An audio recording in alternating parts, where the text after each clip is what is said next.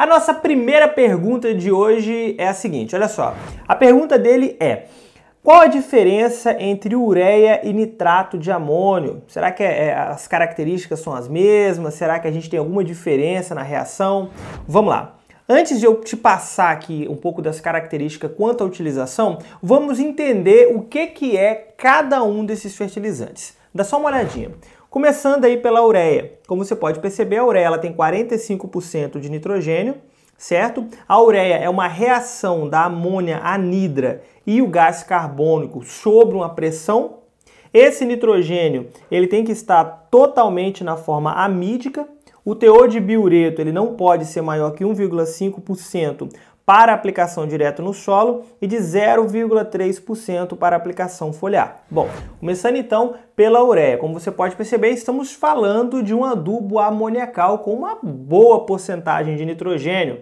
Tá? A gente considera a ureia um dos fertilizantes mais baratos por unidade de nitrogênio, certo? Então ele tem uma característica muito interessante. Agora, duas características negativas que a gente tem que levar em consideração. A própria reação da amônia, como você já sabe, a amônia ela pode ter um alto grau de volatilização, certo? Adubo amoniacal, então há uma grande liberação de amônia, ali, principalmente se você estiver em ambiente um pouco mais seco no solo, se tiver baixa umidade, uma incidência de luz solar muito forte, enfim. Isso são características que a gente já falou em outro momento. Então nós temos essa característica que pode ser negativa e temos também o biureto. O biureto ele pode ser um contaminante. Hoje a maior parte das ureias já tem quase nada de biureto, mas em porcentagens altas ela pode ser sim contaminante, mas em contrapartida é um adubo mais barato aí por unidade de nitrogênio. Mas antes de fazer esses comparativos, vamos entender então sobre o nitrato de amônio. Olha só, o nitrato de amônio ele tem 32% de nitrogênio. Ele é uma neutralização do ácido nítrico pela amônia anídrica, pela amônia anidra, bem parecido lá com a ureia. Aqui vai uma característica importante, que o nitrogênio, 50% dele vai estar na forma amoniacal e 50% dele vai estar na forma anídrica. Então preste bem atenção. Agora a gente já consegue entender a diferença entre a ureia e o nitrato de amônio. Amoniou, tá? Não é amônia. Então, olha a diferença principal. Primeiro, ele tem uma porcentagem um pouco mais baixa de nitrogênio, enquanto a ureia tem 45, 46% de nitrogênio, podendo variar um pouco. o nitrato de amônio ele vai ter apenas 32%. Apenas, eu acho que nem gostaria de utilizar esse termo apenas, mas ele vai ter 50% na forma amoniacal e 50% na forma nítrica. Então quer dizer que as perdas de volatilização neste caso são menores. Então, em resumo, nós temos aqui um adubo que é meio amoniacal, né, que no caso aqui o nitrato de amônio, e nós temos aí a ureia que é 100% amoniacal. Neste caso, a ureia ela vai ter uma porcentagem maior de nitrogênio, então o seu preço por unidade de nitrogênio acaba ficando um pouco mais barato. Então o custo da ureia é menor. Em contrapartida, no nitrato de amônio a gente vai ter perdas menores de volatilização. Então, professor, qual que é melhor? Não sei dizer ao certo assim se o ideal seria falar qual que é melhor. Eu acho que vai muito aí da estratégia do produtor. A ureia ela é muito mais utilizada no Brasil do que o nitrato de amônio principalmente por conta do alto teor de nitrogênio e o baixo preço por unidade de nitrogênio. Então ela acaba sendo mais viável neste caso. Porém, por questão de aproveitamento de nitrogênio, a gente acaba é, tendo o nitrato de amônio um pouco mais favorecido. Então, no geral, são dois adubos excelentes. O aproveitamento dos dois é muito bom, desde que você faça o manejo correto, aí, evitando as perdas por volatilização. A nossa segunda pergunta é de um aluno nosso de um de nossos cursos. Ele enviou aqui esse questionamento para mim, eu resolvi trazer para você porque eu achei interessante. Olha só, o Walter ele perguntou o seguinte: é, boa tarde, professor Daniel. Qual a importância de se saber a cultura anterior na propriedade para definir a minha recomendação para a próxima cultura que vai ser implantada? Qual a relação e o que essa informação acrescenta na minha recomendação ou é apenas para se ter um registro? Pergunta excelente e que muitos produtores não levam em consideração, inclusive profissionais acabam não levando isso em consideração. Pessoal, o histórico da área é um dos pontos mais importantes que você precisa levar em consideração na hora de prestar qualquer consultoria. O histórico da área define a nossa próxima recomendação. Nós não podemos utilizar ou fazer nenhum tipo de recomendação olhando apenas ali aquela parte é, é, individual da cultura que você está implantando. Olhando apenas a análise química do solo. Não, você não pode fazer isso. O histórico da área é muito importante. É importante por diversos motivos. Vamos pegar alguns exemplos. Primeiro exemplo é quanto à questão de matéria orgânica e alguns nutrientes específicos como nitrogênio que não aparecem na sua análise de solo. Quando você tem um pouco de experiência, você sabe que quando você pega, você tem um alto teor de matéria orgânica, aquele alto teor de matéria orgânica na análise química não necessariamente quer dizer muita coisa, porque você não sabe em qual fase de decomposição e de umificação que está aquela matéria orgânica, mas ela nos dá alguns sinais. Quando você pega o histórico da área e você já verificou que é o seguinte, olha só, um ano atrás, no último ano ciclo, eu fiz adubação orgânica duas vezes. Fiz duas adubação orgânica bem concentrada. Opa, então quer dizer que eu posso ter um nível maior de matéria orgânica. Eu verifico também a textura do solo para poder estar tá entendendo se isso aqui está compatível. Eu fiz adubação nitrogenada quatro vezes, fiz quatro parcelamentos. Então quer dizer que eu posso já ter um aumento na minha quantidade de nitrogênio. Isso porque na minha análise química não apareceu. Então veja que eu consigo ter uma noção do quanto de nutriente que poderia ter naquele solo. E aí eu vou começar a adaptar a minha próxima adubação. Esse é um ponto importante. A questão de, de fertilidade. É lógico que isso vale para o fósforo, vale para o potássio, para outros nutrientes também, mesmo verificando na análise química do solo. Segundo ponto importante é quanto quando nós falamos aí sobre o controle de pragas e doenças. Se eu utilizei uma cultura anterior, que ela era muito suscetível a nematóides, e eu sei que eu tenho ali nematóides do solo, e a próxima cultura que eu vou estar colocando também é suscetível a nematóides do solo, eu preciso ter muito cuidado.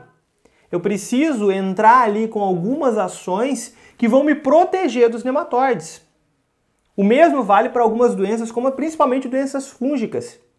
Se você pega aí principalmente as solanáceas, onde você tem ali uma grande incidência de doenças fúngicas e que são fungos de solo na maioria de suas vezes, né, na maioria das vezes, então eu preciso ter cuidado com a próxima cultura. Será que essa, é, é, esse fungo de solo que já apresentou, vamos supor que você teve uma cultura do tomate, por exemplo, que apresentou algum tipo de doença fúngica que, seja fungo do solo. E você já sabe disso, e você vai implantar uma próxima cultura que é suscetível a esse tipo de fungo. Então eu preciso ter mais cuidado. Talvez eu nem vou fazer mais essa cultura por conta desse fungo.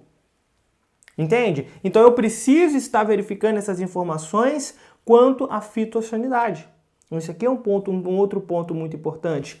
Terceiro, a própria reação da. Como assim água? Como, o que, que a água tem a ver? Tem muito a ver. Porque se você já acompanha a área, se você já sabe como que é feita a irrigação e como que o seu solo responde à irrigação, eu consigo ter um bom planejamento para a próxima cultura. Eu consigo saber como que eu vou estar fazendo, como que eu vou estar manejando a minha irrigação, minha quantidade de água, ou seja, como que eu vou estar utilizando os recursos hídricos. Esse é um terceiro ponto importante. O quarto, quando a gente utiliza leguminosas, por exemplo. O fato de eu utilizar leguminosas, ele vai fazer com que eu possa aumentar meu nível de matéria orgânica no solo, aumento consideravelmente o meu teor de nitrogênio, e aí volta com aquele primeiro ponto que eu falei lá atrás, porque aí eu sei que eu já posso ter uma boa quantidade de nitrogênio e a minha resposta de nitrogênio na adubação ela vai ser diferente. Enfim, isso aqui são só alguns exemplos para que você entenda que saber o histórico da área é muito importante. E aqui eu quero fazer um paralelo. Se você é profissional, se você é consultor, se você é técnico, se você é agrônomo, nunca faça recomendação nenhuma sem antes olhar o todo sem antes verificar o histórico, como que foi utilizado, qual o histórico de doenças, histórico de pragas, de adubação, de irrigação. Isso influencia na hora da minha tomada de decisão. Então, sim, saber o histórico da área, a cultura que foi implantada e o manejo que você utilizou é muito importante. A nossa terceira pergunta de hoje, ela veio do Instagram. Inclusive, se você não acompanha o nosso Instagram, eu te aconselho a acompanhar assim, o nosso Instagram, porque lá na, na nossa página, no Instagram, da Agriconline, lá no Instagram, a gente responde várias perguntas todos os dias. Tá? Todos os dias nós respondemos várias dúvidas, trazemos materiais diferentes, então muito interessante, muito importante estar acompanhando sim a nossa página no Instagram, porque é uma grande fonte de informação que a gente passa lá. Mas vamos lá. É, a pergunta é a seguinte, ó, seria interessante utilizar adubo orgânico na implantação de uma pastagem? Boa pergunta, porque quando a gente faz a implantação da pastagem, as pessoas ficam preocupadas, eu quero fazer minha correção do solo, quero já começar minha adubação de implantação, será que eu preciso fazer adubação orgânica? Pessoal, sim. Adubação orgânica é muito importante, principalmente em culturas onde você não vai fazer a retirada. Culturas perenes e também pastagens. Porque repara que você depois você vai fazer sim sua manutenção de pastagem, talvez você vai fazer uma reforma de pastagem, enfim, tem várias atividades. Mas na maioria das suas vezes você não vai revolver o solo né, num período curto de tempo. Então a adubação orgânica no plantio é muito importante. É importante por diversos fatores. Primeiro fator importante é quanto à própria é, é, é condição química do solo. A fertilidade orgânica do solo ela é muito importante fertilidade orgânica do solo é muito importante. Eu, eu, eu, manter o nível de matéria orgânica no solo, eu elevo a minha atividade microbiana, o que vai me ajudar na disponibilidade de nutrientes. Então isso aqui é um ponto importantíssimo. Então esse é o primeiro caso que eu preciso verificar. Segundo, quando eu aumento o meu teor de matéria orgânica no solo, eu vou estar favorecendo a disponibilidade de nutrientes específicos como fósforo, por exemplo. Fósforo ele tem grandes perdas por fixação e um dos pontos que influenciam nas perdas de fixação, é, influenciam para as perdas de fixação de fósforo é o próprio é, baixo teor de matéria orgânica no solo. Então preciso estar elevando. Então quando eu melhoro essa fertilidade orgânica no solo, eu melhoro a minha disponibilidade de nutrientes. Então sim, fazer adubação orgânica em pastagens ajuda muito. E o melhor momento para você estar fazendo adubação orgânica bem concentrada e bem feita é antes de estar fazendo a sua implantação. Então se você vai fazer a correção do solo, que eu te aconselho a fazer, a calagem em pastagens é muito importante antes de fazer a implantação. Porque como você sabe, você não vai poder ficar revolvendo o solo depois. Então faça bem feito, de dois a três meses lá antes do seu plantio. Certo? Antes da implantação de pastagens. Quando for lá para 15 dias, aproximadamente 15 a 20 dias antes da implantação, faça uma adubação orgânica bem feita em área total. Em área total, não adianta fazer em áreas específicas, não. Em área total, bem feita, se possível, incorpora essa matéria orgânica no solo e deixa ele por um período de 15 a 20 dias em descanso, para que haja tempo de estar fazendo aí a liberação de alguns, de alguns nutrientes, está melhorando ali essa fertilidade orgânica do seu solo. Tudo bem? Então, sim, matéria orgânica na pastagem também é muito importante. A nossa quarta pergunta de hoje é de um de nossos alunos de culturas específicas, né, possivelmente aqui da é, aluno do curso de produção de milho. Olha a pergunta dele. Ele falou assim: professor, nessa recomendação para o milho me surgiu uma dúvida. A recomendação diz que eu tenho que colocar 30 kg de enxofre no plantio. Aí eu tenho o super simples e o sulfato de potássio como fonte de enxofre para adubação. Porém, o super simples fornece praticamente o triplo de enxofre é, recomendado e o sulfato de potássio apenas forneceria dois terços. Nesse caso, devo tomar minha decisão pela quantidade de enxofre disponível na análise de solo? Importante isso daqui. Por quê? No plantio de milho, a gente pode colocar é, o enxofre de diversas formas. A primeira forma que a gente acaba colocando de forma indireta, mas que cede uma boa quantidade é através da gessagem. Né? Quando tem a necessidade da gessagem antes da implantação do milho, a gente acaba já cedendo a quantidade de enxofre que a gente precisa. Porém, no plantio é um momento que a gente vai colocar todo o fósforo agora no plantio, segundo a recomendação dele, então você já pode ceder a quantidade de enxofre que a cultura precisa. E essa é, a, essa é a forma mais recomendada. Eu, particularmente, eu prefiro estar fazendo toda a, a, a está colocando toda a quantidade de enxofre logo no plantio. E a gente faz isso com os adubos fosfatados que contêm enxofre, como por exemplo o superfosfato simples, que é o caso desse nosso aluno. Então a utilização de superfosfato simples, ela pode sim ser muito interessante. Segundo o cálculo dele, ele já vai estar cedendo aí uma quantidade até mais do que precisa. Tem algum problema nesse caso? Não. Agora, eu preciso estar verificando também, como ele já colocou aqui no final, minha análise química. Por quê? Isso aqui é um ponto importante. Se na sua análise química o enxofre ele tiver alto ou muito alto, ou seja, eu já tenho uma grande quantidade de enxofre no solo, ou até mesmo eu já coloquei o gesso lá no solo se você colocar também o superfosfato simples, você pode exceder demais a quantidade de enxofre. E aí sim eu posso ter alguns problemas aí de indisponibilidade de nutrientes, porque o excesso de enxofre pode sim ser prejudicial em alguns casos, dependendo do seu manejo. Então tome cuidado com isso. Nesse caso, se ele, vamos supor que não é o caso dele aqui na análise química dele, mas vamos supor que estivesse muito alto, eu não aconselharia estar colocando é, o superfosfato simples. Eu utilizaria um outro adubo fosfatado e depois colocaria o sulfato de potássio em cobertura. Logo depois ele vai precisar de fazer uma adubação com potássio. Inclusive, se fosse para milho verde, por exemplo, a gente colocaria até logo no plantio, não tem problema nenhum. Enfim, isso aqui depende do manejo, do tipo de milho, né? Não vamos entrar nesses critérios. Mas eu utilizaria o sulfato de potássio aumentando gradativamente essa quantidade de enxofre sem exceder demais. Como não é o caso dele, não é o caso dele, o enxofre dele não está muito alto na análise de solo, está ali entre médio e baixo, ele pode sim colocar o superfosfato simples no plantio, ele já vai ceder toda a quantidade de enxofre que precisa para aquele momento da cultura. Professor, mas e o sulfato de potássio? E aí vai ficar uma escolha dele. Eu não colocaria o super simples e o sulfato de potássio, porque já começaria a ceder demais a quantidade de enxofre. Professor, eu já tenho na propriedade. Se você já tem na propriedade, então parcele o máximo possível dessa quantidade de sulfato de potássio para você não exceder a quantidade de enxofre de uma única só vez. Entende? Então repara que isso aqui é um jogo de cintura que você tem que fazer, levando em consideração todas as características de fertilidade do solo, levando em consideração o todo da sua propriedade. Repara que esse ponto é muito importante. Tá? Então, quando a gente vê profissionais aí fazendo de forma muito mecânica, sem verificar todo o contexto, isso daqui pode trazer sérios prejuízos para a gente. Então, conheça a fertilidade do seu solo, conheça a dinâmica desses fertilizantes, conheça a dinâmica dos nutrientes e a necessidade da sua cultura. E, principalmente, não deixe de fazer análise química para verificar essas informações. A nossa quinta pergunta de hoje é uma pergunta que saiu anteriormente, mas parece que ficou algumas dúvidas. Olha só. Ele falou assim: Bom dia, professor. Eu posso aplicar o calcário junto com o gesso? Um não vai anular o outro? Olha, existe uma falha na comunicação, talvez, talvez exista essa falha na comunicação dentro das lojas, dos profissionais, em que muitas pessoas insistem em dizer que eu colocando o calcário junto, um vai ajudar o outro, ou o gesso vai é, é pegar o calcário e levar lá para as camadas inferiores. Pessoal, isso não vai acontecer.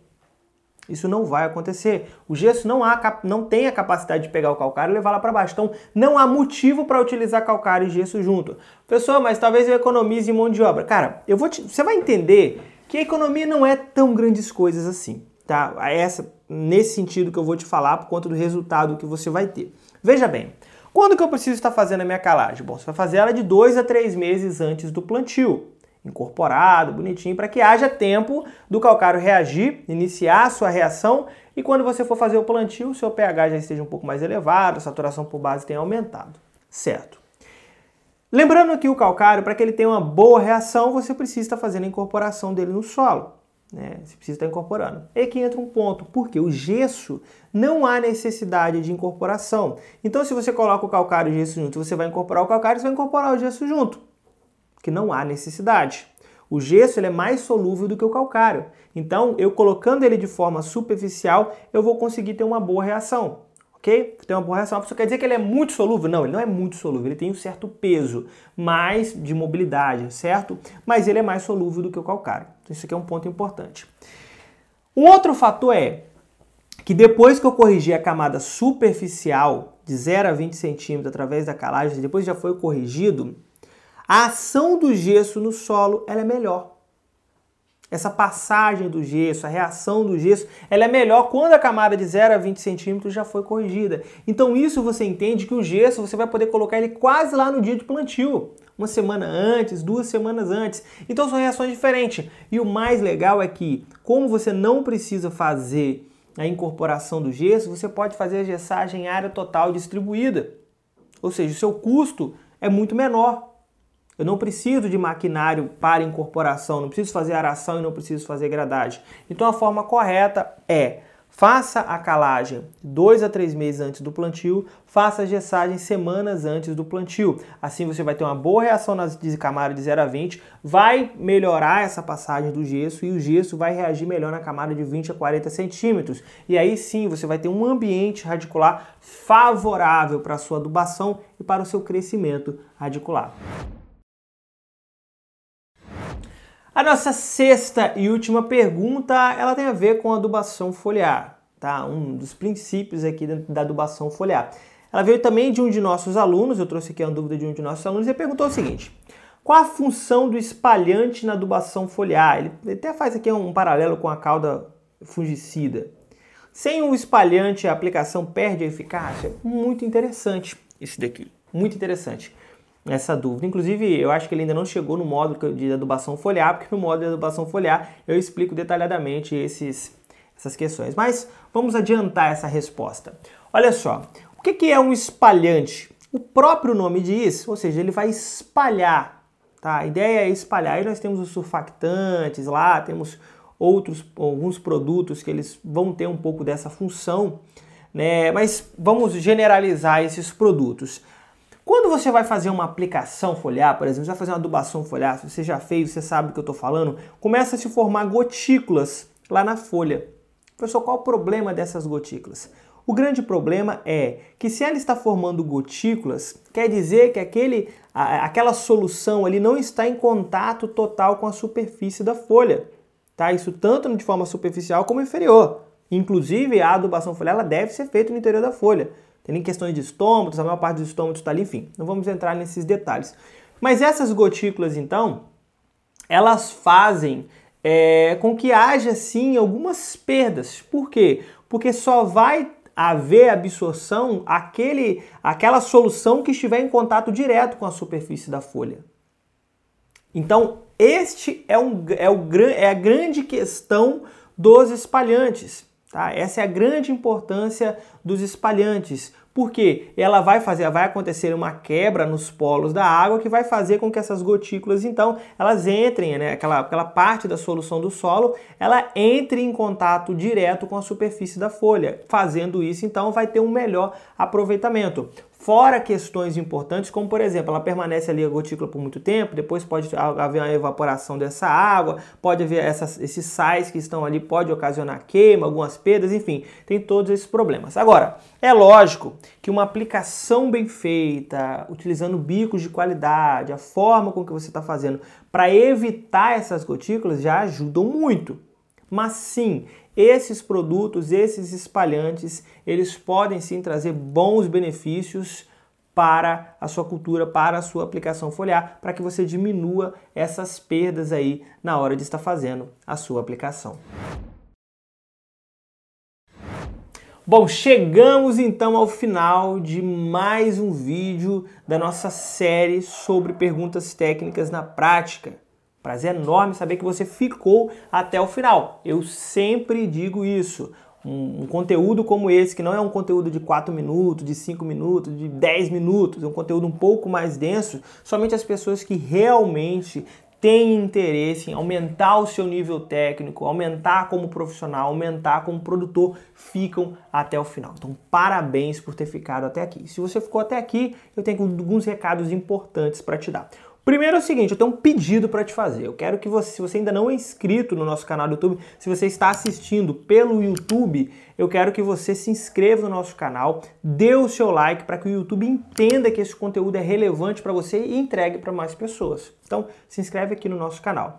Se você está ouvindo pelo podcast, por alguma plataforma de podcast, eu quero te pedir para que você compartilhe esse conteúdo para o máximo de pessoas possíveis. Eu estou trazendo esse conteúdo gratuito para você. Nada mais que justo que você pegue e distribua ele para o máximo de pessoas possível. Vamos propagar o conteúdo agro pelo Brasil. Assim, a gente vai ajudar a melhorar o nosso nível técnico. E por fim, se você tem interesse em se especializar, em se profissionalizar, seja em culturas específicas, em fertilidade dos solos, em nutrição de bovinos, em soja, milho, café, cana, maracujá, enfim, nós temos diversos cursos da área agronômica, cursos profissionalizantes, 100% online, com certificado, com suporte cursos de extrema qualidade e preço muito acessível. Se você tem interesse, acesse www.agricoline.com.br e lá no nosso site teremos todas as informações. No mais, muito obrigado e até a próxima.